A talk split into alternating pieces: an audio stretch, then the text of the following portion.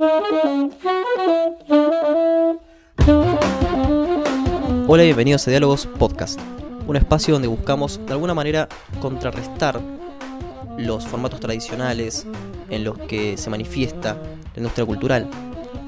Precisamente esta vez vamos a comenzar un nuevo ciclo, una versión diferente, distinta del programa, presentando una conversación que tuvimos con el reconocido físico y filósofo Gustavo Esteban Romero en mayo del 2019. Esta charla no salió bien, no por el contenido de la misma, sino porque hubieron una serie de inconvenientes técnicos que solamente permitieron que se rescate el audio de esta conversación.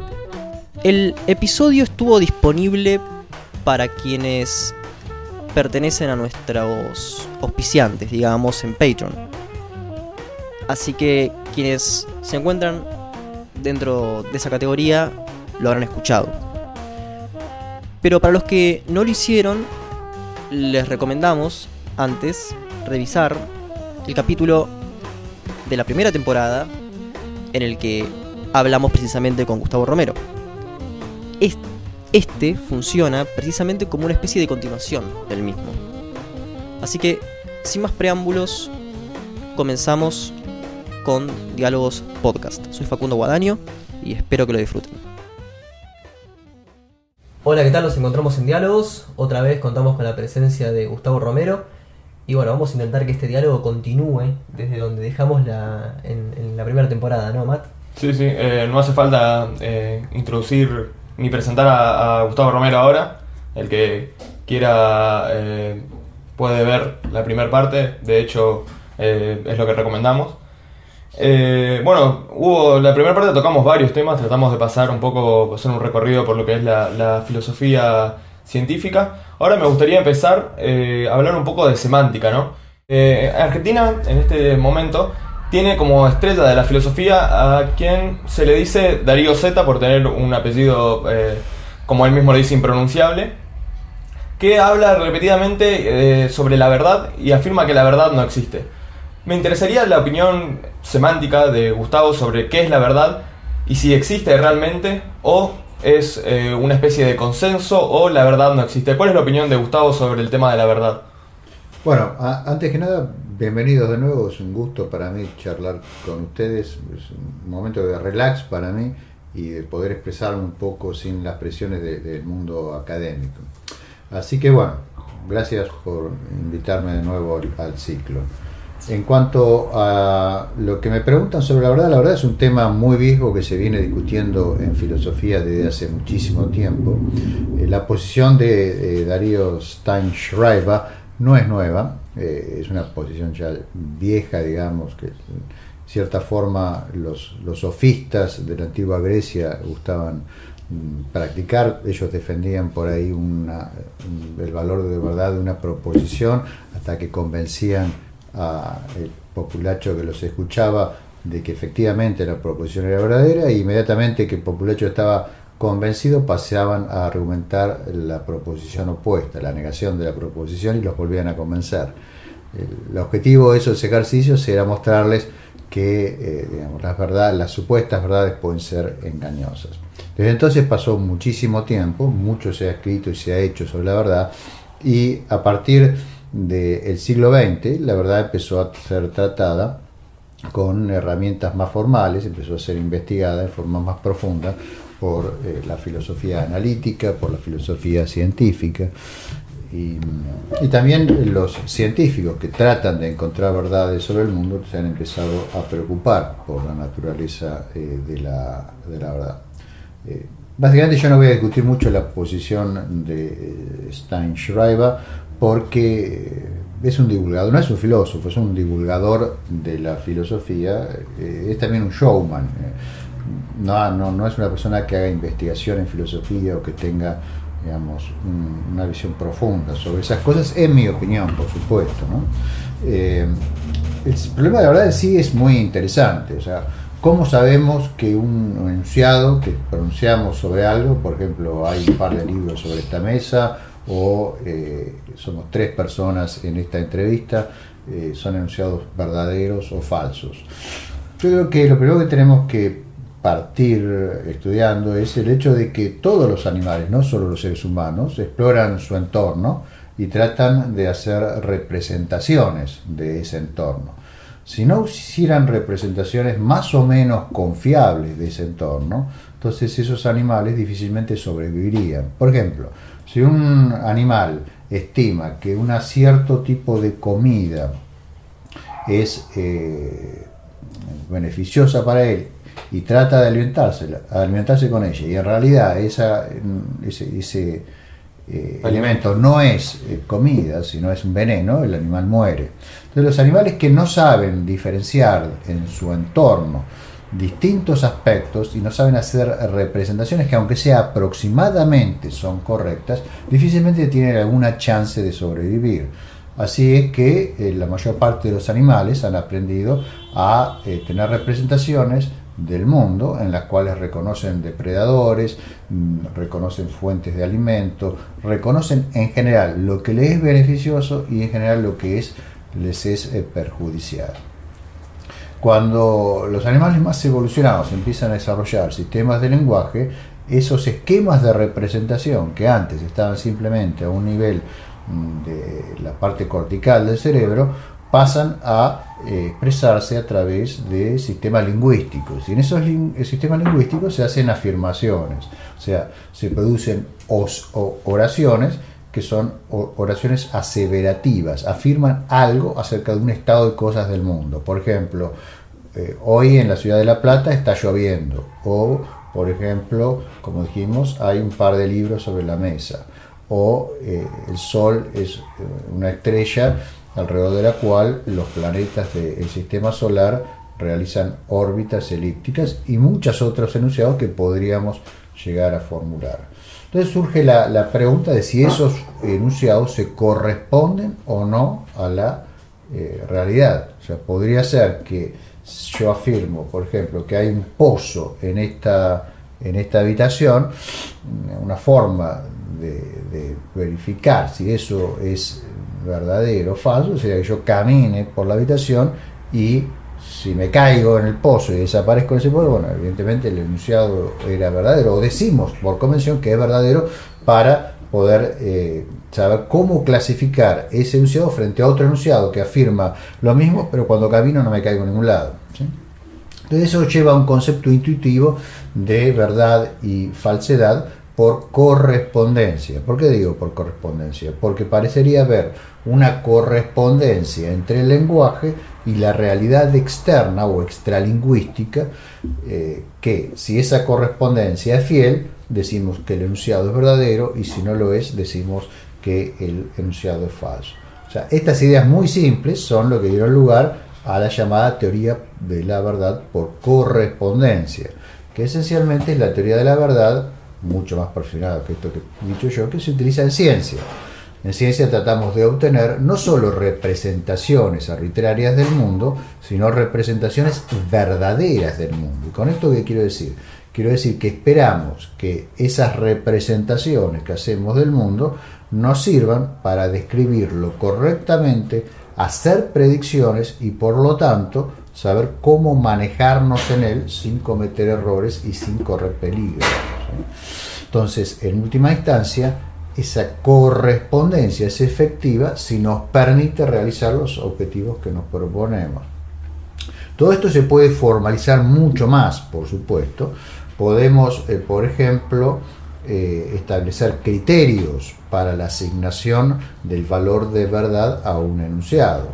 Tarski famosamente en la década del 30 eh, desarrolló criterios para, eh, el valor, para asignar valor de verdad a enunciados en sistemas formales. Esos criterios esencialmente son criterios de una eh, verdad no por correspondencia, como se suele a veces confundir, sino por coherencia, porque son siempre eh, criterios para asignar lenguajes en metalenguajes, o sea, siempre son relaciones entre enunciados de distintos lenguajes. El gran problema de la teoría de la verdad por correspondencia es cómo los enunciados en los metalenguajes adquieren también su valor de verdad para poder ser usados para corroborar los enunciados del lenguaje. Y eso implica toda una, eh, una, teoría, a su vez, de eh, cómo a través de la experiencia, y en particular de la experiencia guiada, que es la de la ciencia, uno puede llegar a, a través de datos, verificar enunciados del de eh, metalenguaje que a su vez hacen verdaderos o falsos los enunciados de los lenguajes. Todo esto es un ámbito muy interesante, muy rico, donde en algún momento entra la experimentación, porque si no hubiese un contacto con la realidad a partir de la manipulación de algún elemento de la realidad, no podríamos construir esos enunciados verificadores, que bueno, nos llevaría a una teoría que no podemos explicar en detalle en un ámbito como este. Pero lo que quiero dejar claro es que eh, es posible asignar valores de verdad a los enunciados siempre en forma relativa, lo cual no quiere decir subjetiva, relativa a una base de datos experimentales que obtenemos por determinados procedimientos. Eso hace que, por ejemplo, algo que en algún momento consideramos verdadero mm, sobre la base de una cierta experiencia, si esa experiencia cambia, el valor de verdad del enunciado puede cambiar, porque, insisto, siempre es relativo a una base de eh, datos. Yo creo que sí, que creo que quizás este, Darío Z se refería, básicamente por su, por su background, ¿no? Eh, a, cierta, cierto idealismo, ya este, platónico o inclusive un poco más allá, eh, en el cual este, existe algo que no puede conocerse. Este, ya es una postura metafísica, ya es como que para, para que entra mucho con lo que se da en, las academias argentinas, que es una metafísica y además es una metafísica científica, es una metafísica que no tiene ningún tipo, eh, ningún tipo de, comprobación, ningún tipo de experimentación, incluso este, por números. Eh, entonces queda simplemente en la, en la eloculación, en la conjetura. Me gustaría desarrollar un poco este, este, este tópico, ¿no? Y después, por otra cosa, eh, en términos de lo que hablabas vos, de los datos, eh, se suele cuestionar, más que nada desde el ámbito de las ciencias sociales, más de, la parte populista, eh, las estadísticas, porque las estadísticas siempre tienen que tener variables que son escogidas por el investigador. Entonces se malinterpreta variable por manipulación y falsedad, por, subjetividad. Estas dos cosas. Bueno, hay varios aspectos en los que mencionás. Por un lado está el tema de la metafísica, y yo dudo que las afirmaciones de eh, Steinschreiber tengan, se limiten solamente a los enunciados de la metafísica. De hecho, en mi opinión, los enunciados de la metafísica no son incontratables, a diferencia, por ejemplo, de los positivistas lógicos de los que hablamos eh, la entrevista pasada y a los cuales ustedes saben yo respeto mucho, dentro del ámbito de la filosofía científica la metafísica no es excluida, al contrario, yo diría que la parte esencial de la, de la filosofía científica. Pero eso no quiere decir que sea arbitraria, que sea una cuestión de opinión. O sea, el método de contrastación de las teorías metafísicas es diferente del método de contrastación de un enunciado aislado o del de una teoría científica que tampoco es simplemente el, método de contrastación de una teoría científica evaluar enunciado por enunciado contra la realidad. Nunca evaluamos directamente una teoría contra la realidad, sino que evaluamos son modelos que construimos de aspectos muy parciales de la realidad, con muchas hipótesis auxiliares, que nos permiten hacer una evaluación que siempre es parcial de la teoría. Por eso es que es muy difícil refutar completamente una teoría. En el caso de las teorías metafísicas, que son teorías muy generales acerca de la realidad, yo creo que el criterio de validez es doble. Por un lado, es similar al que se usa en matemática, donde en matemática lo que importa no es la contrastación contra los hechos, sino lo que importa es la coherencia interna, o sea, que el sistema sea esencialmente consistente. No vale lo mismo crear una metafísica completamente absurda de, ángeles y de, chamanes y de, energías cuánticas que van flotando por ahí, que una metafísica inspirada por la ciencia. Ahora, los criterios de contrastación de la metafísica son diferentes de los criterios de contrastación de la ciencia. Yo estaba haciendo mención a que cuando uno contrasta una teoría científica no lo hace enunciado por enunciado de la teoría porque hay infinitos enunciados y además las teorías no producen enunciados singulares, producen enunciados generales. Lo que uno hace es crea un modelo en base a la teoría y probablemente en base a otras muchas teorías, enunciados adicionales, y lo que se hace ese modelo es dar un aspecto muy parcial de la realidad y ahí se hace un experimento para contrastar ese aspecto. Por eso es muy difícil mostrar que una teoría es completamente falsa, porque pueden fallar muchas cosas en ese proceso. En el caso de una teoría metafísica, en cambio, eh, los criterios son diferentes. Por un lado tenemos los criterios de consistencia interna, como en la matemática. En la matemática lo que buscamos es que el sistema sea consistente, que todo enunciado del sistema sea consistente y decimos que un enunciado es verdadero solo si es obtenible bajo operación de deducción de un sistema cerrado consistente. Ahora, en el caso de una teoría metafísica, un requisito esencial es la consistencia. Si hay inconsistencia dentro de las teorías metafísicas, la teoría metafísica creo que puede eh, desecharse. Eso equivaldría a decir que es falsa. Ahora, hay otro aspecto importante, porque una metafísica no es simplemente un juego de la mente. Una metafísica es un intento de dar una visión muy general de cómo es el mundo y de cómo funciona. Y por lo tanto se tiene que asentar sobre una articulación de los distintos conocimientos que aportan las ciencias individuales, que sí tienen estos métodos de contrastación que hablábamos antes.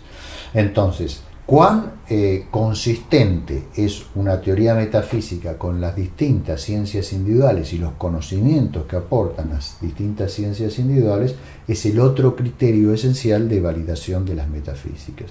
Así que yo no creo que las metafísicas eh, sean arbitrarias o que no vaya para ellas un eh, criterio de verdad. Es un criterio de verdad más complejo que en el caso de las eh, teorías científicas y que en el caso, por supuesto, de los enunciados singulares, pero sin embargo, si queremos ser agentes racionales, tenemos que tener un criterio de evaluación. No da lo mismo la metafísica de Heidegger, por ejemplo, que la metafísica de Bunge. Son cosas completamente diferentes y si debemos tener que decidir entre una y otra, tenemos que tener herramientas para hacerlo y eso es perfectamente posible si sabemos de lo que estamos hablando. Obviamente, si no entendemos nada, por supuesto no vamos a poder elegir una de otra. Claro, eh, en este ataque a la verdad que se ve en muchas eh, humanidades, en muchos filósofos actuales, también vemos generalmente un ataque hacia la objetividad. Se dice, por ejemplo, que la objetividad no existe, que la objetividad es una quimera, que la objetividad es una ilusión. ¿Cuál es su posición acerca de la objetividad? ¿Cómo podría definirse y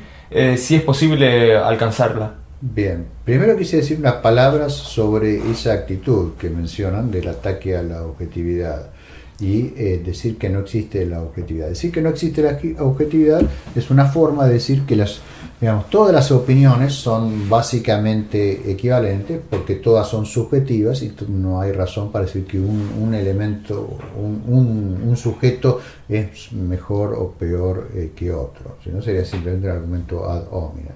Entonces yo creo que eso es el fruto de un terror al conocimiento, un terror a tener que estudiar seriamente la naturaleza, tener que estudiar seriamente la realidad, lo cual es extremadamente difícil, lleva una enorme preparación, requiere dominar lenguajes formales, requiere hábitos de disciplina intelectual que la mayor parte de las personas no están dispuestas a hacer a lo largo de su vida.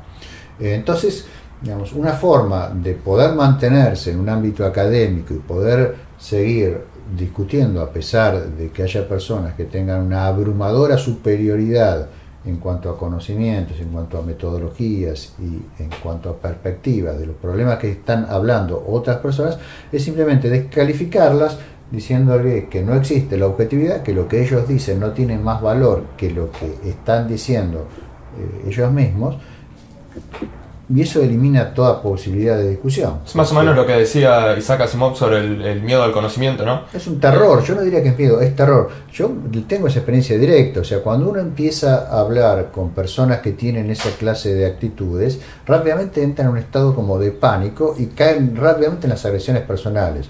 El primer paso es acusarlo a uno de, de bueno, sí, de cientificista. O positivista, o positivista, como decíamos la, en la otra entrevista, y con eso tratan de descalificarlo y de cortar ahí la, la, discusión porque es una estigmatización. Es como cuando a uno le dicen de derecha o cuando uno quiere hablar sobre la corrupción y dicen se dobado en todo y entonces no se puede hablar de corrupción porque se supone que uno es un subnormal, etcétera, etcétera, etcétera. Es un método de discusión muy común que consiste en rebajar al otro para hacerse el que uno no tiene por qué discutir con claro, Isaac Asimov, por ejemplo, decía que eh, ese pensamiento se basa en la creencia de que democracia significa que tu ignorancia es igual de válida que el conocimiento. Sí, correcto, estoy totalmente de acuerdo con eso que decía Asimov. Y es extremadamente triste. Yo entendería que eso se dé entre una discusión de personas un poco pasadas de copa a la salida de un partido de fútbol. Es absolutamente aterrador y creo que es un síntoma más de la pavorosa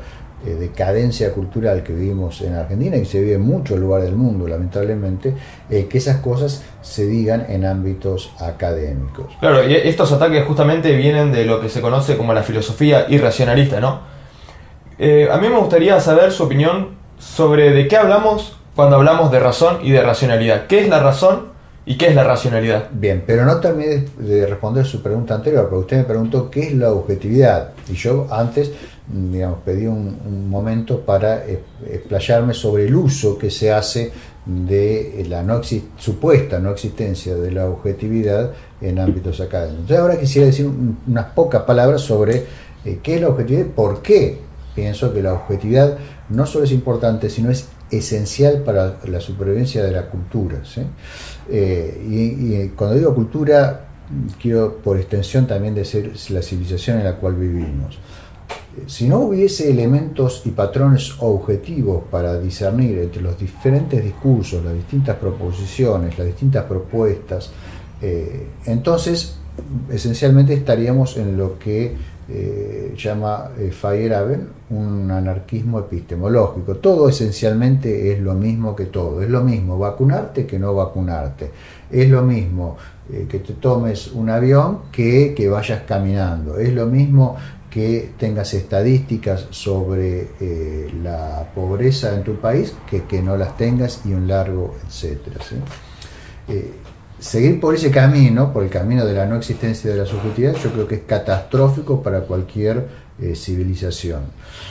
¿Qué es la objetividad? La objetividad simplemente es eh, la posibilidad de establecer el valor de verdad, aunque más no sea aproximado, de un enunciado, de una teoría, de una conjetura, de una opinión, en forma independiente de las opiniones de un sujeto particular. ¿Cuál es la forma de lograr eso? Bueno, primero tratar de eliminar al sujeto de la evaluación. Ustedes me dirán, bueno, pero siempre cualquier experimento lo va a hacer un individuo. Sí, pero que lo haga un individuo no quiere decir que su subjetividad, si su visión personal de las cosas, vaya a contaminar el experimento. ¿Cómo se logra que esa contaminación que puede ocurrir no, ocurra? Teniendo protocolos y métodos estrictos. Entonces, el tener una metodología permite que eh, se elimine en buena medida la subjetividad que podría llegar a contaminar los experimentos por los cuales se verifican las distintas aseveraciones. Pero aún eso no alcanza. Además necesitamos distintas corroboraciones por distintos agentes de los mismos enunciados. ¿Por qué? Porque el valor de verdad de un enunciado tiene que ser invariante frente al cambio del evaluador, porque la realidad es independiente de cualquier eh, concepción subjetiva de la misma. Entonces, toda la batería que la ciencia ha desarrollado para establecer valores de verdad, para asignar valores de verdad, es extremadamente compleja precisamente por eso, porque busca la eliminación de cualquier subjetividad. Y aún así, cada tanto, aparecen eh, noticias que resultan ser eh, falsas, incluso en los ámbitos científicos, porque algún elemento subjetivo se ha colado. Pero inmediatamente saltan. ¿Por qué? Porque hay muchos grupos completamente independientes y antagónicos incluso que están permanentemente monitoreando lo que hacen los otros para eh, descubrir cualquier error producido, ya sea por una no planificación correcta o incluso por una interpretación subjetiva de algún elemento que no queda, quedó completamente cubierto por la metodología.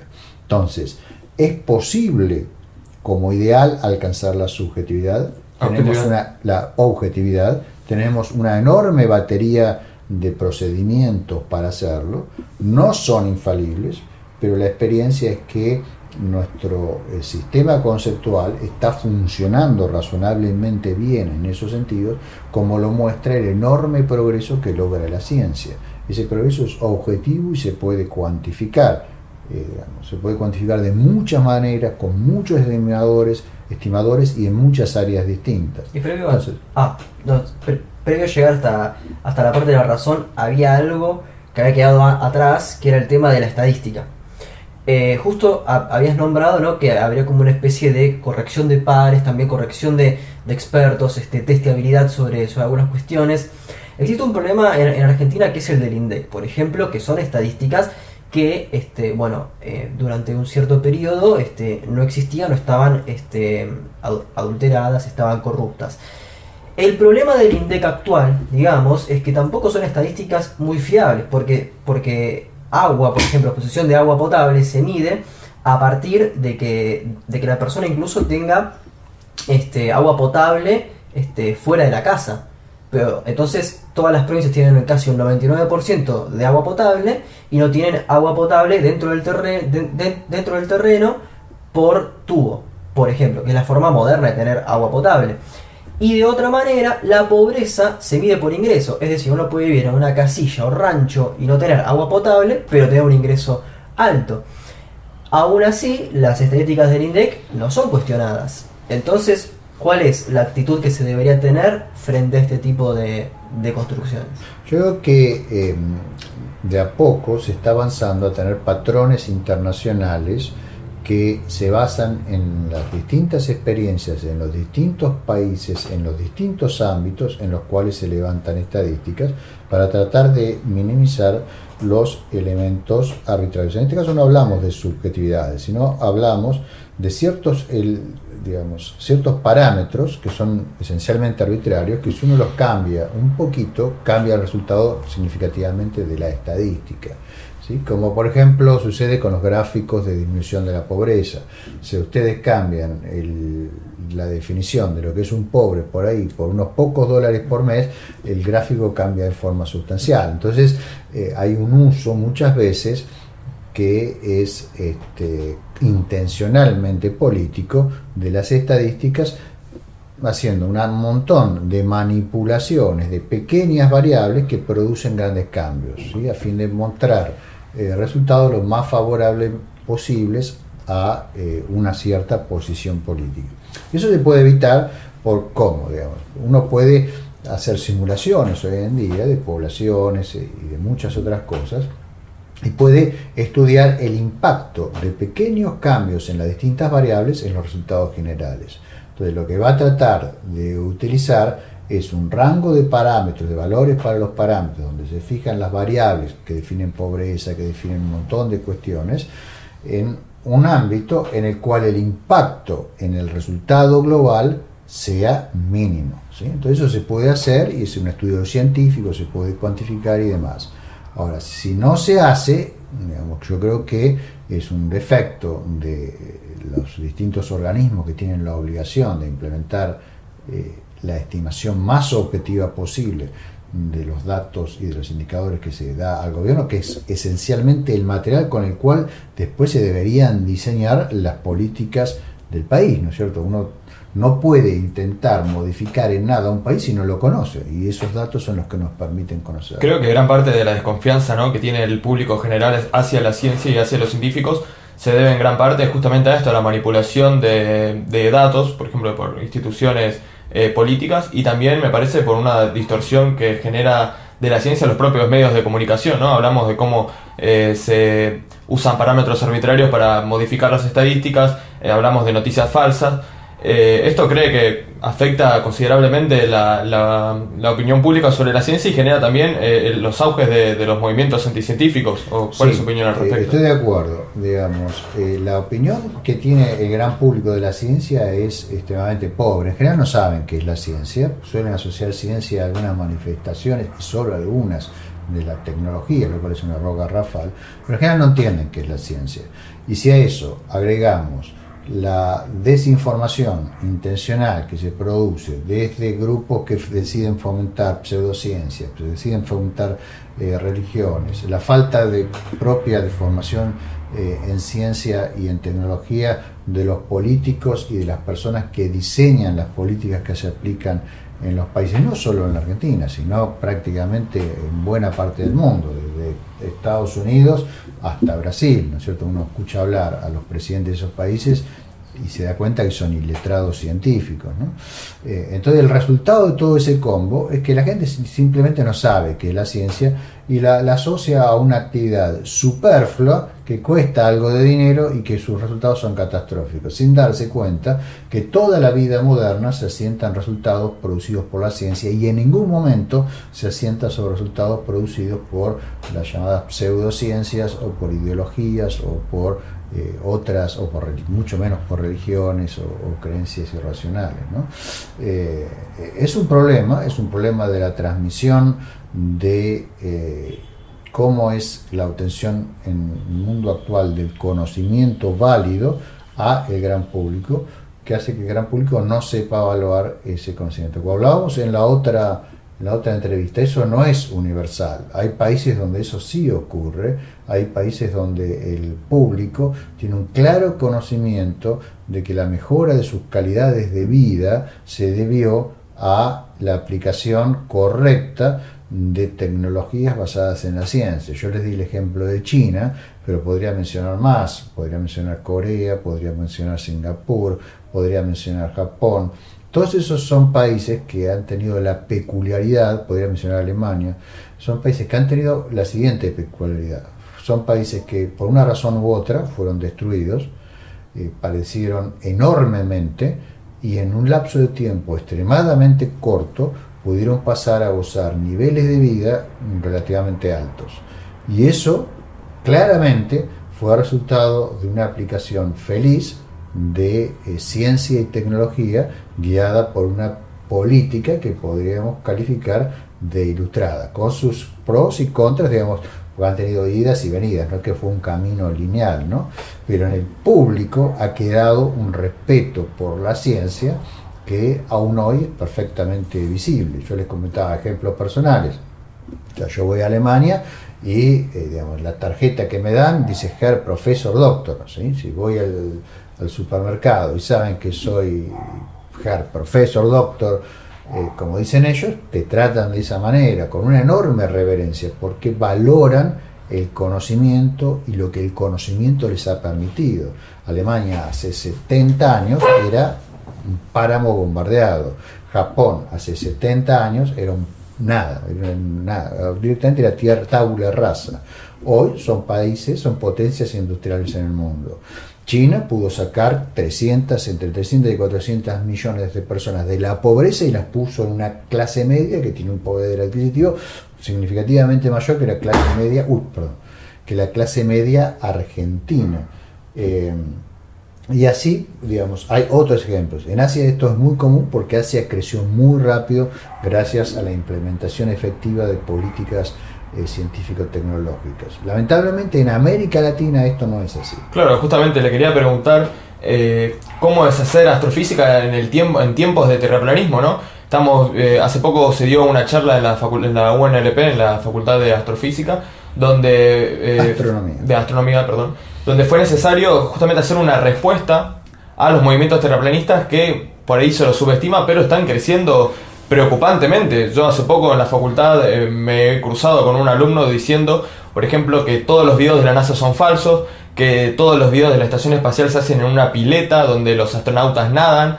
Eh, ¿cómo, ¿cómo, ve esta situación tan preocupante? Digamos, tenemos un, un auge terrible en las reproducciones de los videos de YouTube de videos donde la gente dice que la Tierra es plana, donde la gente dice que no existe el espacio exterior, que vivimos en un domo.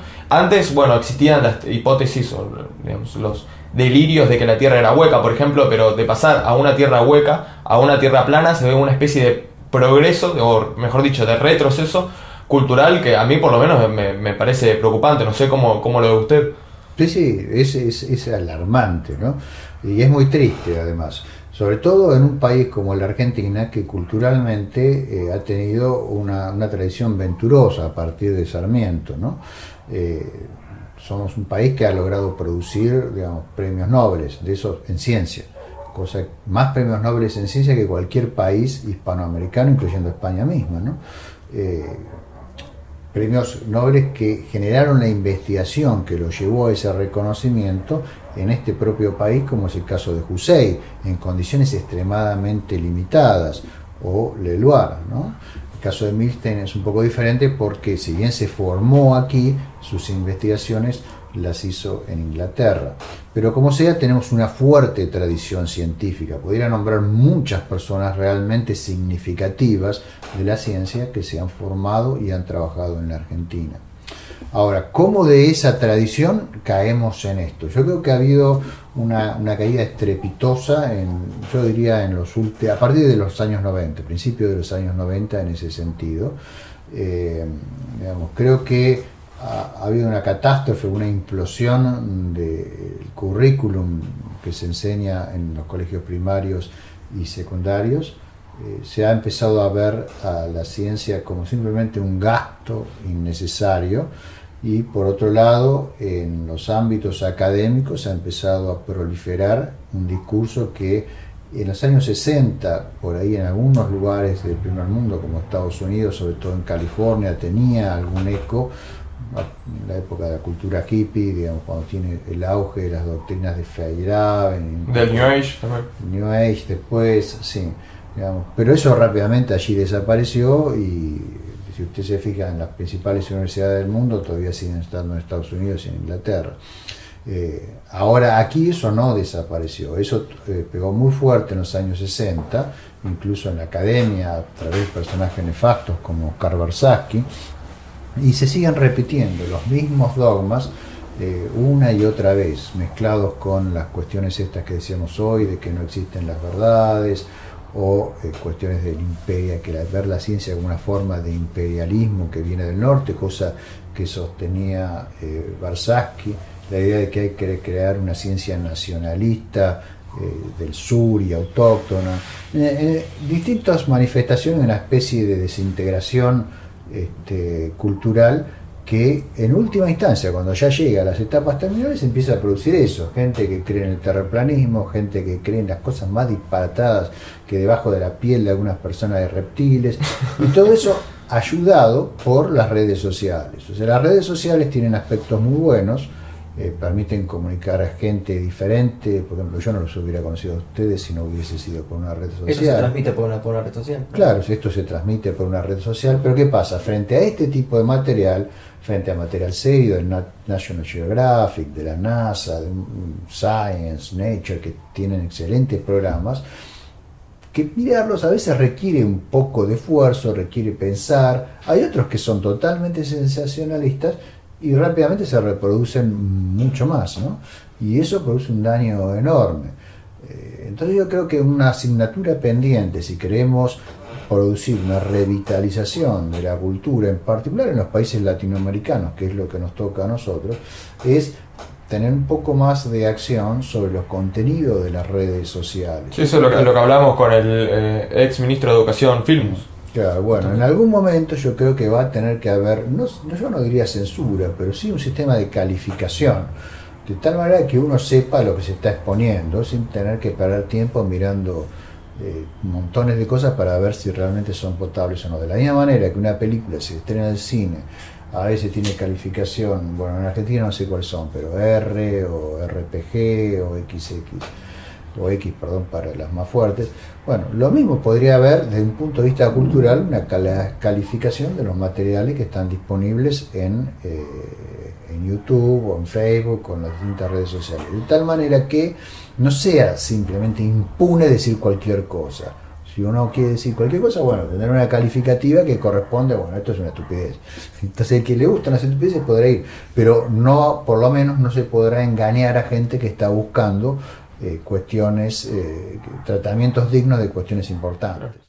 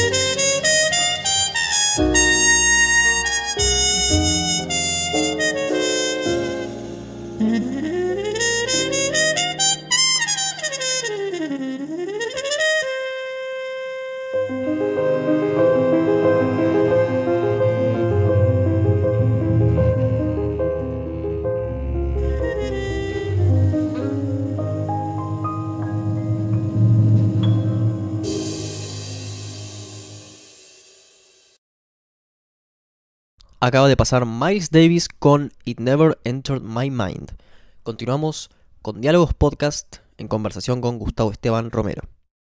Hablamos un poco del auge del movimiento irracionalista y yo hice una pregunta que, que no, no, llegó a ser respondida porque, bueno, habían preguntas anteriores que quedaron sin responder, que es, eh, ¿de qué hablamos cuando hablamos de razón? ¿Qué es la razón y qué es la racionalidad? Bueno, razón es una, una, palabra, en mi opinión, polisémica, ¿no? O sea, distintas personas la usan con distintos significados, se le pueden atribuir distintos significados. O sea, pretender fijar uno es, eh, me parece, arbitrario. arbitrario, sí. Lo que yo podría decir es que hay distintos componentes dentro de la palabra razón que son casi, digamos, inseparables del uso de la palabra. Cuando uno dice que, por ejemplo, un cierto discurso es razonable, quiere decir varias cosas. Por un lado quiere decir que lógicamente es coherente, es un aspecto formal. O sea, por ejemplo, si yo estoy diciendo ah, que, todos los hombres son mortales, excepto, y digo, dos o tres personas, bueno, hay una incoherencia lógica, porque lo primero era un cuantificador universal y después puse excepciones. Entonces eso no es un discurso racional porque ya es incoherente. Si uno analiza lo que dicen muchas personas, por ejemplo por televisión o medios de difusión masiva, va a ver que de esa clase de errores hay montones. O sea, hay gente que directamente no tiene control sobre la lógica de su discurso. Pero no se agota ahí, porque después hay toda serie de contradicciones semánticas, o sea, relativas al significado. Uso de palabras que no tienen significado claro, eh, una vaguedad que hace que sea casi imposible saber de qué se está hablando, y distintos problemas semánticos que nos tienen un, espectro muy, muy grande. Entonces, además de un aspecto puramente lógico, de coherencia interna, tenemos después una especie de eh, falta de precisión semántica que también atenta contra el discurso racional. Después, otra cosa que es esencial al discurso racional es la dimensión fáctica, o sea, la correspondencia con los hechos. Cuando uno habla de, digamos, de temas empíricos, se supone que la información que está brindando si no es verdadera, por lo menos es lo más fiel que se conoce en ese momento a los hechos.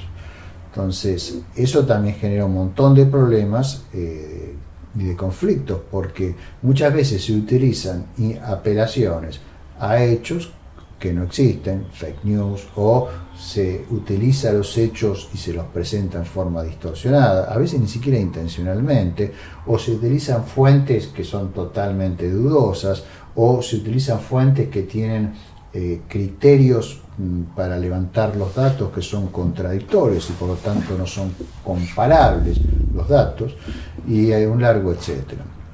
Entonces, eh, por lo menos esas tres dimensiones, yo creo, tienen que ser satisfechas por un discurso racional. Apego a una estructura lógica que no contenga eh, falacias, luego una estructura semántica que esté libre de vaguedad en la medida de lo posible, en la medida que el lenguaje que se está usando lo permita, y finalmente un discurso que cuando se lo compara con los hechos no implica contradicciones, eh, por lo menos flagrantes. Claro, para hacer con las precisiones semánticas me gustaría que explique eh, lo que es para usted la, eh, la ley, o el, concepto ley eh, en ciencia. ¿Qué, ¿Qué vendría a ser una ley? Bueno, ahí voy a elevar una nota de protesta por la pregunta, porque el concepto de ley no es un concepto semántico, es un concepto ontológico. Mm. ¿Por qué? Porque una ley esencialmente es un patrón regular en la ocurrencia de eventos, de sucesos. ¿no? Cualquiera que sea, cae una piedra, pasa un cometa, eh, funciona una, una cámara como las que tenemos aquí o una grabadora. Todos esos son eventos. Una ley es eh, una, un patrón regular de eventos, que se produce siempre de la misma manera cuando las condiciones son las mismas. Entonces, al referirse a eventos, es eh, una categoría ontológica y no semántica. O sea, hace a la naturaleza de las cosas, que es lo que estudia la, la semántica, la, la, la ontología, ontología, perdón. la ontología. Eh, la semántica está eh, restringida a algunos aspectos de los lenguajes que utilizamos para describir esa, eh, esa realidad de la cual trata en forma directa la ontología. Entonces, ¿qué es una ley? Bueno, la forma más intuitiva de verla es decir que es un patrón regular de ocurrencia de eventos. O sea, es importante tener en cuenta que una ley trata de eventos, no de cosas. ¿sí? O sea, eh, una ley puede ser, digamos, eh, describir y caracterizar el movimiento de los planetas en el sistema solar, por ejemplo, o el movimiento de un cuerpo en cualquier campo gravitacional, o el movimiento de una carga en un campo eléctrico. ¿sí? Eh, pero son siempre movimientos, son procesos dinámicos. De las leyes se suelen expresar como restricciones a los valores posibles de las propiedades que pueden tener las cosas. O sea, ¿se puede hablar, por ejemplo, de leyes sociales? Bueno, se puede hablar sin duda de leyes sociales, lo que yo no puedo asegurar es que existan las leyes sociales, porque eso ya es una cuestión que debe ser investigada, o sea, no puede ser dilucidada a priori. Decir, hablar de leyes sociales significa hablar de la posibilidad de que existan restricciones, pero restricciones de origen natural, a los valores que toman ciertas propiedades sociales. Eh, si eso es el caso o no, determinarlo y hallar la forma de esas leyes y expresarlas por medio de enunciados de ley es algo que deben hacer los científicos sociales. O sea, Durkheim y su hecho social se acerca a las leyes. Yo no creo que haya eh, que, un hecho social sea una ley. Un hecho social, por supuesto, existe. Una revolución es un hecho social. No, el, concepto de hecho social de Durkheim, digo, ¿se, ¿se puede acercar a eso? Mm, no creo. Yo lo que creo es que eh, una ley social, en mi opinión, yo no conozco ninguna identificación de una ley social a la fecha, ¿no? Buscan dado unos ejemplos en las ciencias sociales en discusión de leyes sociales. Sí, pero bueno, mi visión es un poco más restrictiva en eso, porque yo no veo que sean situaciones que se repitan y que esté probado que se repitan eh, en la misma forma, bajo las mismas circunstancias, este, las circunstancias locales, no globales, porque si las globales son imposibles de reproducir. ¿no? Eh, yo creo que no hay una evidencia contundente para poder decir que eso es una ley, a, diferencia de cuando hablamos de otras leyes como en la física, en la química o incluso en la biología. Entonces creo que hay un tema enorme de investigación ahí. Pero volviendo a la caracterización de ley, quisiera mm, como corolario hacer énfasis en la diferenciación entre lo que es una ley, que es una, una, categoría ontológica, de lo que es un enunciado de ley, porque muchas veces se confunden. El enunciado de ley es la forma en que nosotros, los científicos, expresamos en el lenguaje que estamos utilizando la ley. Y esa expresión es la que nos permite hacer después cálculos y hacer predicciones sobre la base de esa regularidad que hemos observado. ¿Y cómo es que expresamos esas restricciones? Bueno, en general, en ciencia, representamos las propiedades de los sistemas por medio de funciones, funciones matemáticas. Y las restricciones de las funciones se imponen por medio de ecuaciones. En particular, son funciones continuas por medio de ecuaciones diferenciales son funciones que no son estrictamente locales, pueden ser ecuaciones íntegro diferenciales, pero siempre van a ser ecuaciones. Entonces, la ecuación es el enunciado de ley, no es la ley, como muchas veces muchos científicos dicen erróneamente. Una vez que tenemos el enunciado de ley, necesitamos para resolver la ecuación pues saber cuáles son las condiciones de contorno y las iniciales. Que eso se transfiere a decir, bueno, en los eventos que estamos estudiando y en los cuales hay este patrón, cuáles son las condiciones en las cuales queremos hacer una predicción. De ahí el problema de la economía de poder hacer experimentos también. Es muy difícil. Mm. Eh, pero aún así, en astronomía tampoco hacemos experimentos, pero aún así es posible fijar condiciones de contorno para resolver las ecuaciones y podemos predecir exactamente dónde va a estar el cometa Halley dentro de un mes, conociendo ciertas leyes. ¿Por qué? Porque podemos resolver el enunciado de ley correspondiente, las ecuaciones en este caso, con condiciones que obtenemos no a través del experimento, sino a través de la observación. O sea, nosotros no hacemos un experimento, vamos al cometa Halley y analizamos algo. Lo que hacemos son observaciones, determinamos elementos de la trayectoria y en base a eso resolvemos la ecuación de dónde va, que nos dice dónde va a estar en el futuro. ¿Y una similaridad con la física, con la, con la economía? Entonces, en la economía, exacto. Eh, o sea, a diferencia, por ejemplo, de la física, donde uno puede hacer experimentos en el laboratorio y aprender un montón de cosas en el laboratorio, eh, eso en la economía es más difícil. Lo que uno tiene que hacer son observaciones controladas del comportamiento de sistemas económicos concretos. Y ahí está el problema de cuáles son los estimadores y cómo se hacen esas observaciones. Caso de la astronomía, bueno, tenemos telescopios, tenemos radiotelescopios, tenemos eh, todo tipo de instrumentos. ¿eh? Incluso hoy en día ya somos capaces de realmente de ir a los cometas y analizar in situ algunas cosas. Eh, en, la, en la economía no es tan fácil hacer eso, ¿sí? porque si yo quiero estudiar, por ejemplo, el proceso hiperinflacionario en la República de Weimar o en la Argentina en el año 89, no puedo volver a esa época, descanso en que en las estadísticas, las estadísticas que, como estuvimos discutiendo antes, por ahí no están bien tomadas, por ahí tienen criterios que deberían haber sido formulados de otra manera o deberían eh, tener contrastaciones y chequeos múltiples que no lo tuvieron. Ahí tenemos el ingrediente adicional de que la política permanentemente tiene injerencia en los organismos que deberían determinar en la forma más efectiva posible las estadísticas y entonces tenemos una contaminación de los datos con los cuales después queremos establecer los modelos a ver si hay leyes y después si hay leyes después contractar las predicciones de esas leyes. Entonces el problema es muy complejo. ¿sí? A eso adicionamos que los sistemas económicos en general son sistemas no lineales. Lo podemos modelar linealmente, por supuesto, pero eso no quiere decir que se corresponda a la realidad. Son lo que se llama toy models, son modelos de juguete. Si queremos hacer una predicción que tenga alguna chance de verosimilitud, van a ser sistemas altamente no lineales. Y yo dudo que esa clase de estudios se pueda hacer sin utilización de lo que se llama Big Data, o sea, enormes cantidades de información levantadas por distintas metodologías que en general involucran tecnologías nuevas como Internet y demás, y por otro lado eh, el uso de supercomputadoras para poder resolver grandes sistemas de, ecuaciones no lineales que nos permitan hacer alguna predicción con algún horizonte que no sea inmediato, ¿no?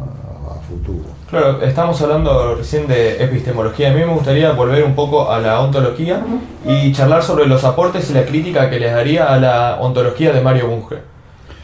Bueno, yo soy amigo de Mario Bunge y no, no, no, no, no me gusta ser. Yo tengo una enorme deuda con Mario Bunge, ¿no? Eh, no quiero ser ingrato con Mario, eh, buena parte de mi forma de ver la filosofía se la debo a él, eh, pero obviamente somos personas distintas, con formación diferente y tenemos visiones diferentes sobre muchas cosas. ¿A usted le interesa solamente la ontología o la filosofía? Sí, sí, eh, específicamente la ontología, los aportes y las críticas que le daría. Bien, eh, la ontología de Buja es muy valiosa, yo creo que ha intentado hacer una ontología de corte aristotélico, si ustedes miran el trasfondo sin ir a los detalles eh, exactos y de, formulación técnica, la idea general esencialmente de la ontología de Mario es aristotélica. O sea, él considera que existen elementos de la realidad que son se, los puede descomponer conceptualmente en unidades que llama cosas y esas cosas se las puede descomponer a su vez en individuos con eh, propiedades ¿sí? y eso lo lleva a una concepción materialista sistémica también ¿no? sistémica correcto porque las cosas se, se asocian para formar cosas más complejas que son sistemas y una teoría de la emergencia de propiedades a niveles superiores. Este, o sea, es una ontología muy rica, es una antología que fue escrita en la época que él todavía escribía en un intento de hacer filosofía exacta, eh, o sea, lo más exenta de vaguedad posible, lo cual, en mi opinión, es la parte más valiosa de su filosofía. Después un poco cambió debido a que ese tipo de filosofía no lo lee casi nadie, porque requiere mucho técnicamente del lector. Pero para mí, digamos, yo creo que es la mejor filosofía, es como se debe hacer filosofía. Entonces creo que hay muchos elementos positivos. Ahora, en su afán de tener una filosofía estrictamente materialista, creo que muchas veces pecó eh, de hacer una filosofía no solo materialista, sino, eh, él no estaría de acuerdo con esto, pero hasta cierto punto mecanicista. Por ejemplo, eso se ve en su concepción del espacio y del tiempo, que tal como puede encontrarse en el Treatise on Basic Philosophy, volumen 3, el primero de los tratados de ontología. Ahí él adopta la posición de Leibniz, esencialmente, de que el espacio y el tiempo no tienen existencia real, sino que son un conjunto de relaciones entre los existentes que él considera simplemente como cosas aisladas. Él no, no, no concibió al espacio-tiempo como una cosa en sí. Eh, una de las más grandes diferencias entre mi ontología y la ontología de Mario es precisamente esa, que yo soy realista, eh, ontológicamente hablando, respecto al espacio-tiempo. O sea, creo que hay argumentos muy fuertes, más hoy en día después del descubrimiento de las ondas gravitacionales. Eso iba a decir, ¿no? Mario cambió su opinión después del descubrimiento. Sí, hemos tenido enormes discusiones sobre eso eh, a mucho antes de que fuese el descubrimiento de las ondas gravitacionales. En 2015 fue, ¿no? Y finalmente cuando en 2015, en septiembre de 2015, se detectan las ondas gravitacionales, se publica en febrero de ese año el descubrimiento, ahí Mario empieza a admitir, pero nunca llegó a admitirlo en forma completa, escribió un artículo muy noble eh, sobre las implicaciones de las ondas gravitacionales, él admite eh, la, existencia del espacio-tiempo en base a eso, pero todavía tiene algunos resabios que yo discuto en un artículo que fue publicado junto con el de él, eh, algunas cuestiones que en mi opinión todavía sigue arrastrando viejos prejuicios de, esa forma de ver las cosas tipo al estilo de Leibniz. ¿no?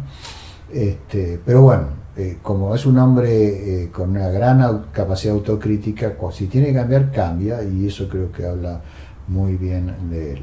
Después eh, hay otros temas en los cuales yo también puedo diferir, digamos, en su ontología. En particular, respecto a la ontología, mm, de, podemos llamar la axiología, o la ontología está detrás de la axiología.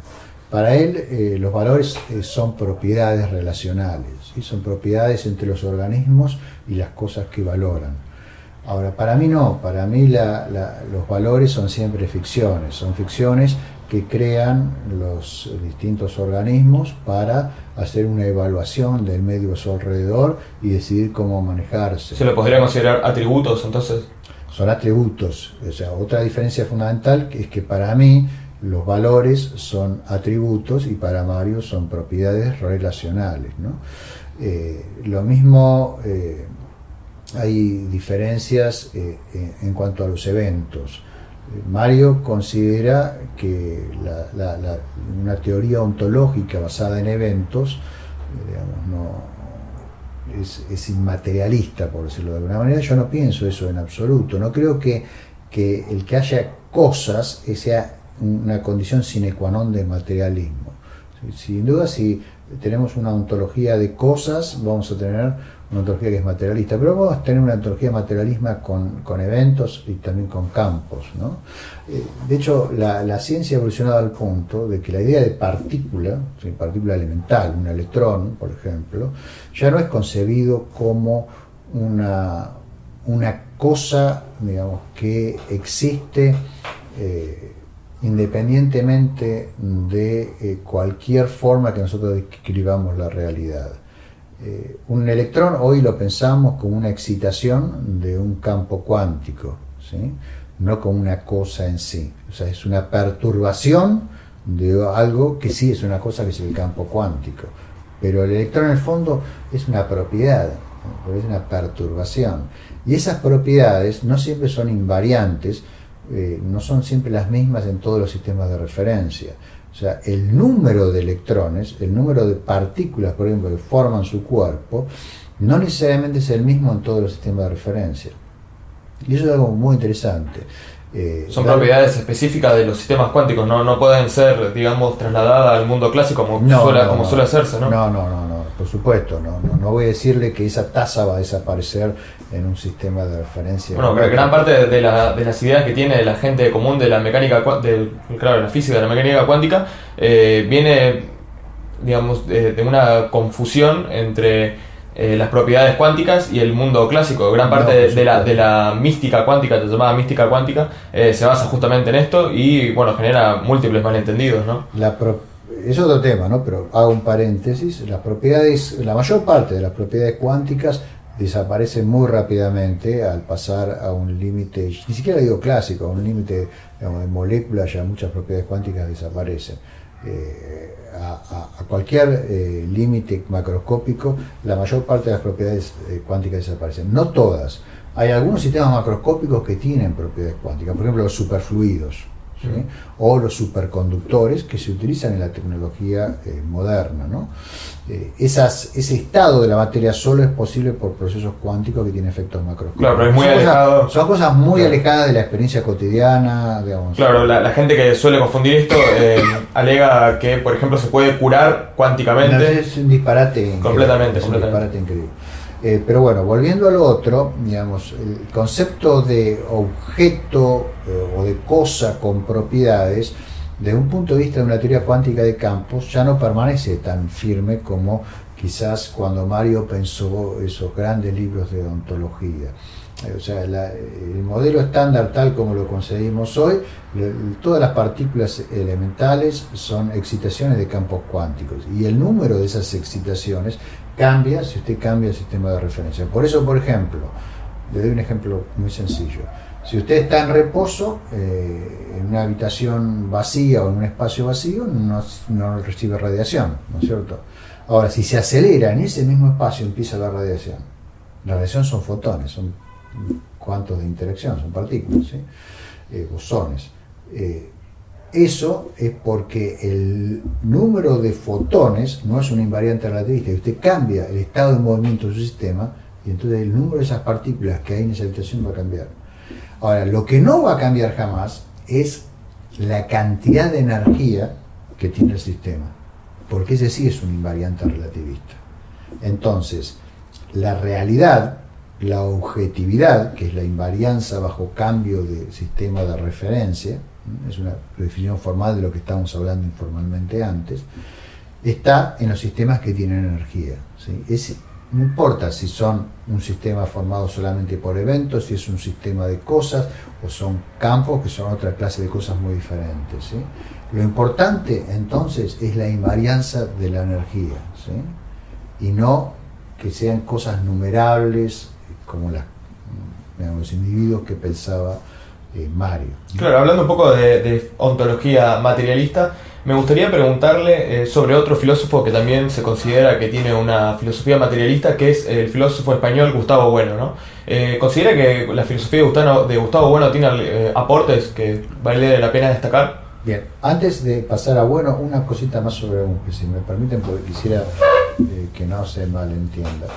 Bunge tiene una filosofía que él nunca propuso, como otros autores filosóficos, como algo final, porque su filosofía, aunque él no usa esta expresión, es científica, en el sentido que yo la suelo usar. Entonces, ¿qué quiere decir que es científica? Que es revisable bajo el La avance evidencia. de la ciencia.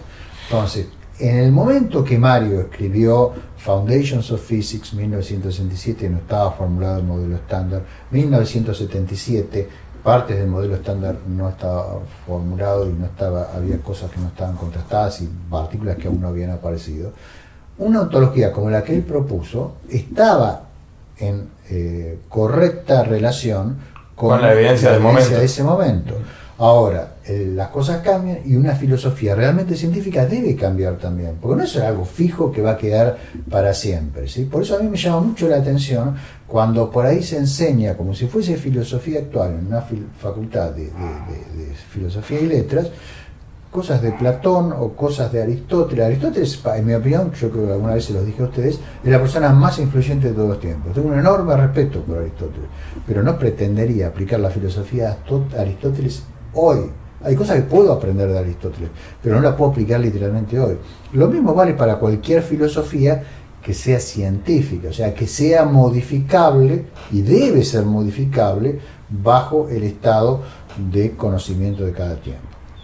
Ahora hablamos a lo de, a lo de bueno. ¿no? Eh, la filosofía de bueno, voy a decir lo siguiente, profeso no entenderla. No entiendo la filosofía de Bueno, no entiendo por qué eh, Bueno tiene tres clases de materia, no, veo ninguna necesidad para eso. Eh, no entiendo el tratamiento que hace Bueno de las sustancias, de, los procesos mentales, por decirlo de alguna manera. Parecería como que hay una reificación de esos procesos, pero no logro entenderlo. El lenguaje es increíblemente críptico. Eh, por otro lado, no me parece que esté informada científicamente, no está formada, formulada en un lenguaje exacto que yo pueda entender. En el libro de Buenos Ensayos Materialistas aparecen unas fórmulas que están, son incorrectas, o sea, son fórmulas que apelan a la teoría de conjuntos, pero no, dicen absolutamente nada. Eh, hay una, cantidad, hay una barborragia, por decirlo de alguna manera, no lo digo de forma agresiva, pero eh, como que hay un exceso de palabras que no se sabe a qué apuntan y que básicamente lo único que hacen es opacar lo que está tratando de decir. Y es una filosofía que ha sido escrita puramente en castellano, no ha tenido ninguna repercusión fuera de España. Sí, en España es muy fuerte la Fuera de España. Fuera claro, pero en España eh, Gustavo Bueno, sí, sí, sí, sí, Ahora, eh, muchísimo, infinitamente más que Mario Bunge acá. Acá Mario Bunge casi no, no, no lo conoce nadie. Mario Bunge, acá lamentablemente, como él mismo manifiesta en una entrevista que yo tuve la fortuna de hacerle, o sea, si se lo menciona es para denostarlo. Y me consta, porque permanentemente veo ataques donde todavía lo califican de positivo. Bueno, lo mismo le pasa a Juan José Sebrelli, ¿no? En todos lados, eh, si lo nombran en las facultades es para atacarlo más que para otra cosa. Sí, sí, bueno, pero eso es un trágico destino de los argentinos. El caso de Bueno, digamos, al haber escrito solamente eh, en, idioma español, en castellano, eh, y nunca haber publicado nada en revistas con referato, digamos, haberse manejado siempre solamente por libros, eh, se ha creado una, una, especie de escuela alrededor de él que tiene muchos, muchos aspectos que no son sanos en mi opinión, pues son impermeables a la crítica, no todos. ¿eh? Yo, claro, susceptible al sectarismo, digamos. Claro, exactamente. Bueno, específicamente, eh, Bueno dejó un legado eh, que se puede ver por YouTube, que permanentemente hay actualizaciones en el cual a veces hay charlas, hay charlas de dos horas sobre este, filosofías de algunas cosas que ahora, bueno, precisamente no, no se me viene a la cabeza, pero que me parecen como este, desgranar conceptos a veces eh, como su maestro, que justamente sin falta de respeto, pero a veces terminan siendo algo... Como escolástica. Escolástica. Sí, hay una, hay una, hay una eh, que no se da en el caso de Bunge, si se da no debería darse, eh, de, especie de, reverencia hacia el padre fundador del movimiento, por decirlo de una manera, que es, algo que tendría que no ocurrir en filosofía, más en filosofía que pretenda eh, generar un tipo de conocimiento que sea útil eh, para la humanidad. Ahora, no todos necesariamente los, las personas que se han formado con Bueno son así. Yo ahora estoy trabajando con dos eh, personas de, esa, orientación, que son eh, Javier Jara y Lino Camprubí. Eh, estamos escribiendo entre los tres un libro, editando en realidad un libro, para Springer, para la famosa colección de síntesis, de, de Library Synthesis de Springer, que se llama, originalmente se llamaba Materialism Today, Materialismo Hoy, donde hacíamos un, paneo sobre todas las formas de materialismo actuales, ¿no? cubriendo el de Bueno, cubriendo el de Bunge, cubriendo el de el marxista, ¿sí? Eh, y algunas otras vertientes que hay por ahí, todo eso con un prefacio o una introducción con una historia del materialismo que creo que es un libro muy útil para saber cuáles son las posibilidades dentro del materialismo hoy atacando distintos problemas. Eh, en el trato que he tenido con, estos eh, compañeros, eh, ambos españoles, no puedo decir que estén haciendo filosofía de escuela ni nada por el estilo. Pero al margen de ellos, que están en la academia, hay otros que no están en la academia. Hay gente que por ahí se maneja en ámbitos de redes sociales, YouTube, eh, y esos eh, son fanáticos, me, he encontrado con varios de esos personajes. ¿no? Por ejemplo, cuando publiqué mi artículo sobre eh, estética, que es otra diferencia, por ejemplo, con Mario Bunge, que piensa que no, no, puede haber una estética filosófica basada en la ciencia, yo pienso que sí. bueno, salió alguien que se proclamaba discípulo de Bueno, una persona de Oviedo, pero atacar con una violencia increíble, pero sin argumentos, o sea, era esencialmente una asociación de ad hominem, y no había leído el artículo original porque está en inglés y esta gente que no lee inglés, sino que había leído una entrevista que me habían hecho en un diario paraguayo que hace divulgación eh, científica. Y sobre esa base atacaba con un con un fanatismo que no es propio de personas que hacen filosofía. Lo, atacaba por pretender eh, lograr una estética científica, pues sería irónico porque justamente uno de estos discípulos de Gustavo Bueno es el crítico literario Jesús Maestro que pretende en base a la epistemología de Gustavo Bueno, convertir la crítica literaria en una ciencia. O sea, si la ataca por el lado de que de pretender eh, hacer una estética científica siendo discípulo de Gustavo Bueno es como no lo que esta persona acusaba erróneamente porque yo jamás dije eso no eh, es que ellos trataba de reemplazar la estética por la ciencia o sea, cuando yo decía que podía haber estimadores eh, científicos por ejemplo, para determinar realmente cuál es la naturaleza de la experiencia estética y que eso puede ser de mucha utilidad a críticos de arte, entender cómo el cerebro reacciona ante distintos, eh, distintos estímulos estéticos, esta persona a partir de eso interpretaba que yo quería reemplazar la creatividad y, el arte, por decirlo de alguna manera, además confundir arte con estética, son cosas distintas. Eh, por la ciencia. Un disparate, o sea, lo cual muestra una capacidad de comprensión lectora muy baja y además muestra un fanatismo muy grande porque lo que interpretó que estaba siendo atacada, que yo no, lo había mencionado, eh, alguna tesis de bueno que yo desconozco. ¿Hablamos de un discípulo o de un outsider? No, no, es una persona de Oviedo que evidentemente, eh, eh, bueno, estuvo mucho tiempo, creo que vivió en Oviedo, y pertenece a la sociedad, no sé, buenista, forman sociedades, ¿no? Sociedad de buenistas. Bueno, otro filósofo sobre el cual me gustaría saber su opinión es eh, Thomas Kuhn. Me gustaría saber cuál es eh, para usted el aporte, si es que tiene alguno, Thomas Kuhn, eh, de, Thomas Kuhn para la filosofía de la ciencia. Usted anteriormente me ha recomendado un libro de Kuhn, pero sobre historia de la física, si no me equivoco, historia de, algo del cuerpo negro, no recuerdo el nombre. Eh, pero Thomas Kuhn, más que su faceta como historiador, es muy citado en las academias argentinas de Latinoamérica y en general como filósofo de la ciencia, sobre todo por su concepto de paradigma. ¿Usted qué, qué, piensa de este concepto? ¿Qué piensa del aporte de, Thomas Kuhn? Bueno, es poco a esta altura lo nuevo yo puedo decir sobre Kuhn. Kuhn, como te he contado en otras oportunidades, eh, tiene libros muy buenos, como ese libro sobre la teoría del cuerpo negro, que fue uno de los primeros eh, libros en enfatizar el papel de Einstein en el surgimiento de la temprana mecánica cuántica. Einstein fue la figura fundamental, sin duda, del surgimiento de la, primera mecánica cuántica.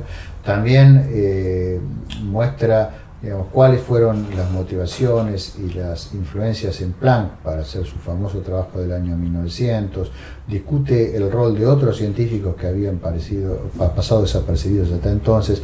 En general, eh, es un libro excelente. ¿sí? Eh, su libro sobre la revolución copernicana, yo creo que también es bueno, es un libro bien estudiado, bien fundamentado. Eh, todos estos libros son anteriores a el libro que estamos hablando, que es de 1962 y tiene después unas ediciones posteriores, que es la, el libro sobre las revoluciones científicas. Cuanto a ese libro particular, cuando lo leí por primera vez hace muchísimos años, digamos, yo ya era científico y me pareció que había una incomprensión sobre algunos aspectos de la forma real en que trabajan los científicos, pero había observaciones valiosas sobre otros aspectos que ocurren eh, en la sociología de la ciencia. Entonces yo creo que hay observaciones en ese libro que son valiosas sobre eh, la sociología de la ciencia, sobre a veces cómo las modas o las tendencias eh, eh, se propagan en, la ciencia en forma irracional. Hay un elemento irracional no en la ciencia, sino en los científicos que hacen ciencia, que también pueden obedecer a tendencias sociológicas como pueden obedecerlo las personas que están en cualquier otra actividad. ¿sí? Los que hacen ciencia no son robots, son seres humanos, ¿no? y tienen todos los defectos que tienen los seres humanos comunes y probablemente tienen algunos adicionales. ¿sí? Hmm. Eh, Entonces me pareció muy positivo eh, que señalase alguna de esas cosas, me parece que es un campo muy amplio que debe ser estudiado seriamente con las herramientas de la sociología científica. Eh, yo, digamos, he sido muy crítico de alguna de esas tendencias y de esas modas que se ponen. A mis alumnos siempre les recomiendo que no sigan las modas, que... Hoy podría ser la teoría de cuerdas, por ejemplo, una moda. Ya voy a llegar. Sí, sí, sí, pues, y apuntaba a eso. Eh, les recomiendo que elijan un problema por el valor del problema en sí, por sus propias capacidades, las capacidades que el alumno tiene para trabajar en ese problema, los medios que tiene, haga un balance y bueno, se fije un objetivo eh, que responda a una pregunta que merezca ser respondida. Ahora, eh, eso no, no, es siempre el caso. Se ponen modas, por ejemplo, la teoría de cuerdas es un ejemplo que se puso muy de moda en los años 90, y entonces todo el mundo quería hacer teoría de cuerdas porque era el tema. Se suponía que iba a, digamos, a, hacer una teoría del todo, después se, se suponía que iba a dar la teoría de la gravitación cuántica y un montón de cosas. Y la cosa llegó al punto que la mayor parte de la gente se dedicaba a eso. Y bueno, con una moda de ese estilo, tarde o temprano, digamos, las personas que llegan a los lugares clave de toma de decisiones en ciencia terminan siendo personas que trabajan en eso. Y entonces se produce un fenómeno muy perjudicial, que es que se empieza a eh, dar prioridad a los que trabajan como los que están tomando decisiones llegó un momento que la mayor parte de las becas, la mayor parte de los subsidios iba a este tema. Ahora, el tema, estamos hablando de principios de los años 90.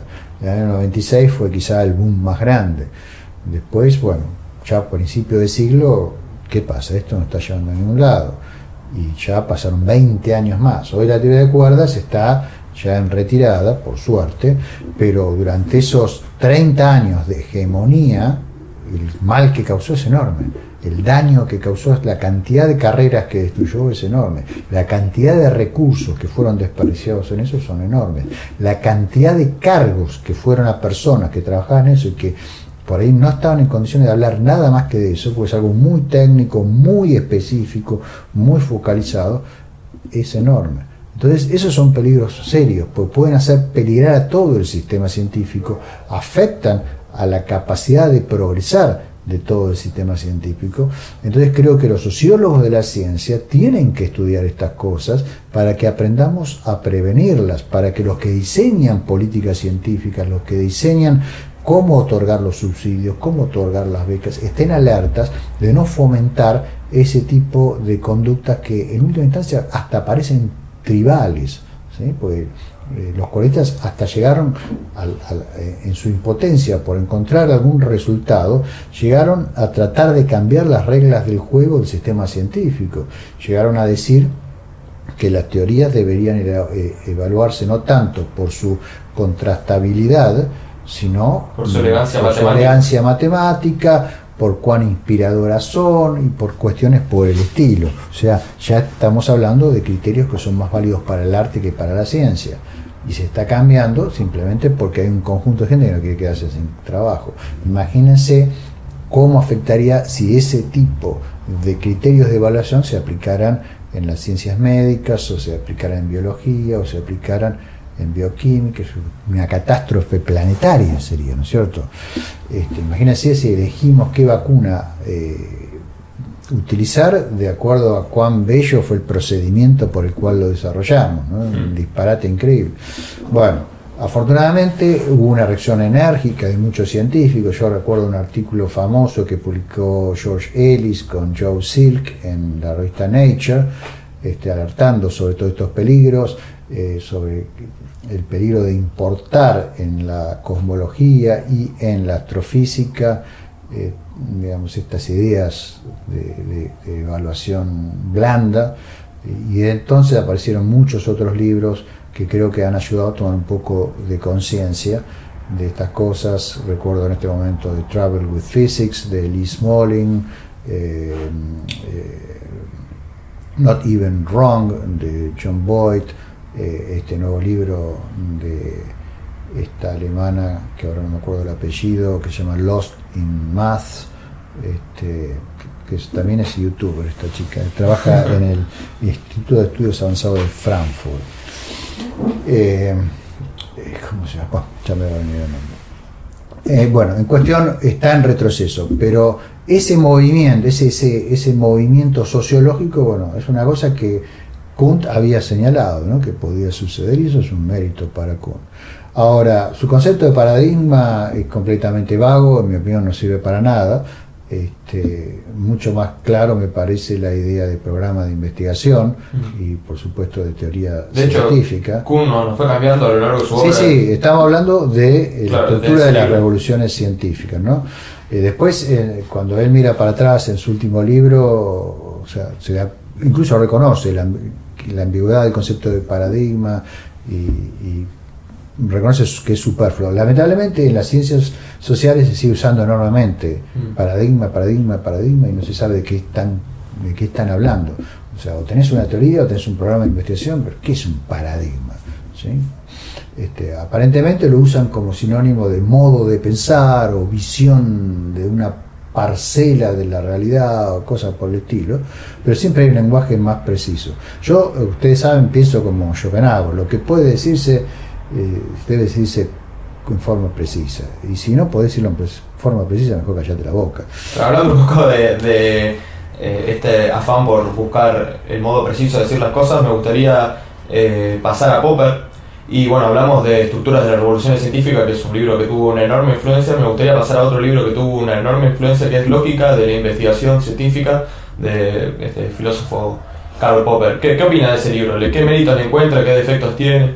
Eso fue un gran libro. Cuando apareció en 1934 eh, fue un libro realmente pionero. O sea, Popper mostró que tenía conocimiento de ciencia, tenía conocimiento de mecánica cuántica, por más que yo tenga diferencias con su visión de la mecánica cuántica. Eh, era un libro muy bien informado, era un libro que presentaba un punto de vista eh, original. Creo que era innecesariamente crítico, y siempre lo fue Popper, hacia el positivismo lógico. La diferencia entre Popper y, personas como Schlick eh, o, por ejemplo, Heinz, eh, Hans eh, eh, Reichenbach, digamos, no son muy grandes. Este, sí, por supuesto, con, con Wittgenstein, pero con las diferencias con Wittgenstein las tienen todos. O sea, Wittgenstein, en mi opinión, es prácticamente ajeno al positivismo lógico. Su influencia fue muy limitada, se limitó a Schlick y a, a Weissman, esencialmente. Es irónico esto porque hoy en las humanidades se considera, en mi opinión, de forma grotescamente ignorante a Popper como positivista. O sea, cuando, le pres- cuando se enseña a Popper, se lo enseña como un positivista y cuando uno lee a Popper constantemente se está criticando Claro. el positivismo, el verificacionismo. Es Sí, sí, muy... muy- Sí, es grotesco. se, se nota que no, no leyeron ni siquiera un prólogo de... Nada, Yo nada. haría un matiz, no creo directamente que a Popper se lo enseñe. No creo que, que- que- yo creo que ya estás pidiendo mucho. Claro, se la- cuando se enseña puede- la se caricatura de Popper... Claro. Se puede ver en cierta manera Popper, este, pero no es explorado. Y creo que en parte también es porque los programas ac- académicos hoy tienden a cierto facilismo. Por supuesto. este, que no- Es muy cierto decís, o sea, eh, para leer a Popper hace falta, bueno, cierta dedicación y cierto entrenamiento, mientras que, eh, digamos, para descalificar a alguien como positivista y después dedicarse a leer libros, digamos, que no tienen ningún tipo de acercamiento a la ciencia, no hace falta nada, excepto saber leer y escribir, ¿no?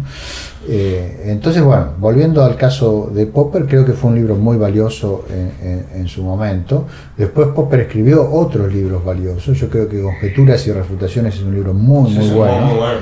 Eh, Popper eh, es un paradigma, digamos, del pensamiento crítico. Entre paréntesis, Popper ayudó mucho a Mario Bunge. eh, fue la persona que, cuando era editor del British Journal for the Philosophy of Science, eh, impulsó la publicación de eh, el primer paper de Mario sobre los fundamentos de la mecánica cuántica, ¿sí? Eh, que se llamaba Strife on Complementarity. Eso a Mario le dio una, una buena proyección internacional. Eh, apoyó eh, Popper la, la visión realista de la mecánica cuántica que tenía eh, Mario. Después escribió en uno de los postscripts de la, de la investigación de la lógica de la investigación científica todo un libro sobre mecánica cuántica Popper si bien no coincido con muchas cosas que están en ese libro lo bueno es que es un libro que también eh, es variante en el sentido de que defiende una posición realista de la mecánica cuántica eh, diciendo explícitamente que el, observador no juega ningún papel en la teoría. Otra cosa que me gustaría destacar de Popper, sobre todo eh, en su libro La sociedad abierta y sus enemigos, bueno, también en Conjeturas y Refutaciones, es el estilo de escritura, ¿no? Popper escribe muy, muy bien, de hecho, eh, Sí. el- La sociedad abierta y sus enemigos es uno de los mejores ensayos que creo que habré leído en mi vida. Sí, Popper escribe eh, muy bien, muy bien, es un deleite escribir, eh, leer a Popper.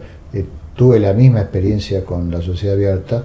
Eh, es uno de los mejores libros que tengo en mi biblioteca. Yo es un libro que releo permanentemente, es un libro que produjo una fuerte influencia en mi forma de pensar. Eh, la crítica de Platón realmente me fue muy, muy, eh, fue, ha sido muy importante.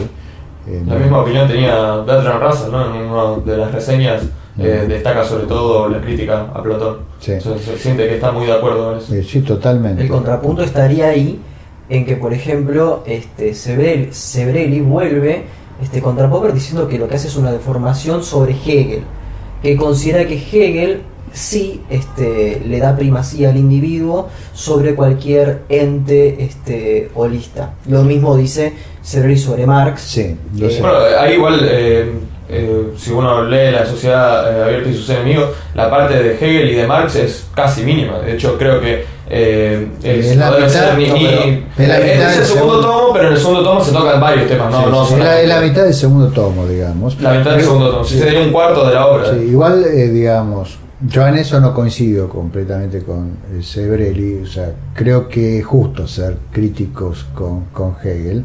No, con esto no quiere decir que todas las críticas de Popper a Hegel sean correctas, pero, o sea, Hegel tiene muchas cosas realmente eh, criticables. Me es muy difícil encontrar valores positivos en Hegel. Pero bueno, Hegel es otro tema.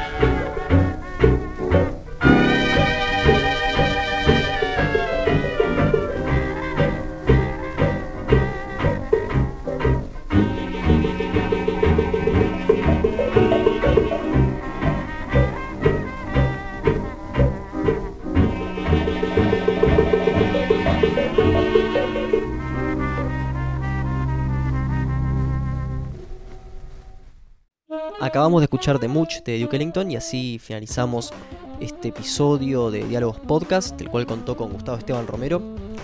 Y bueno, calculo que se preguntarán por qué terminó de manera tan abrupta, y eso es porque el video original del cual fue extraído el audio justamente terminó de una manera abrupta debido a problemas técnicos. Así que esto es lo mejor que se pudo hacer con el material. Soy Facundo Guadaño y espero que hayan disfrutado de este episodio.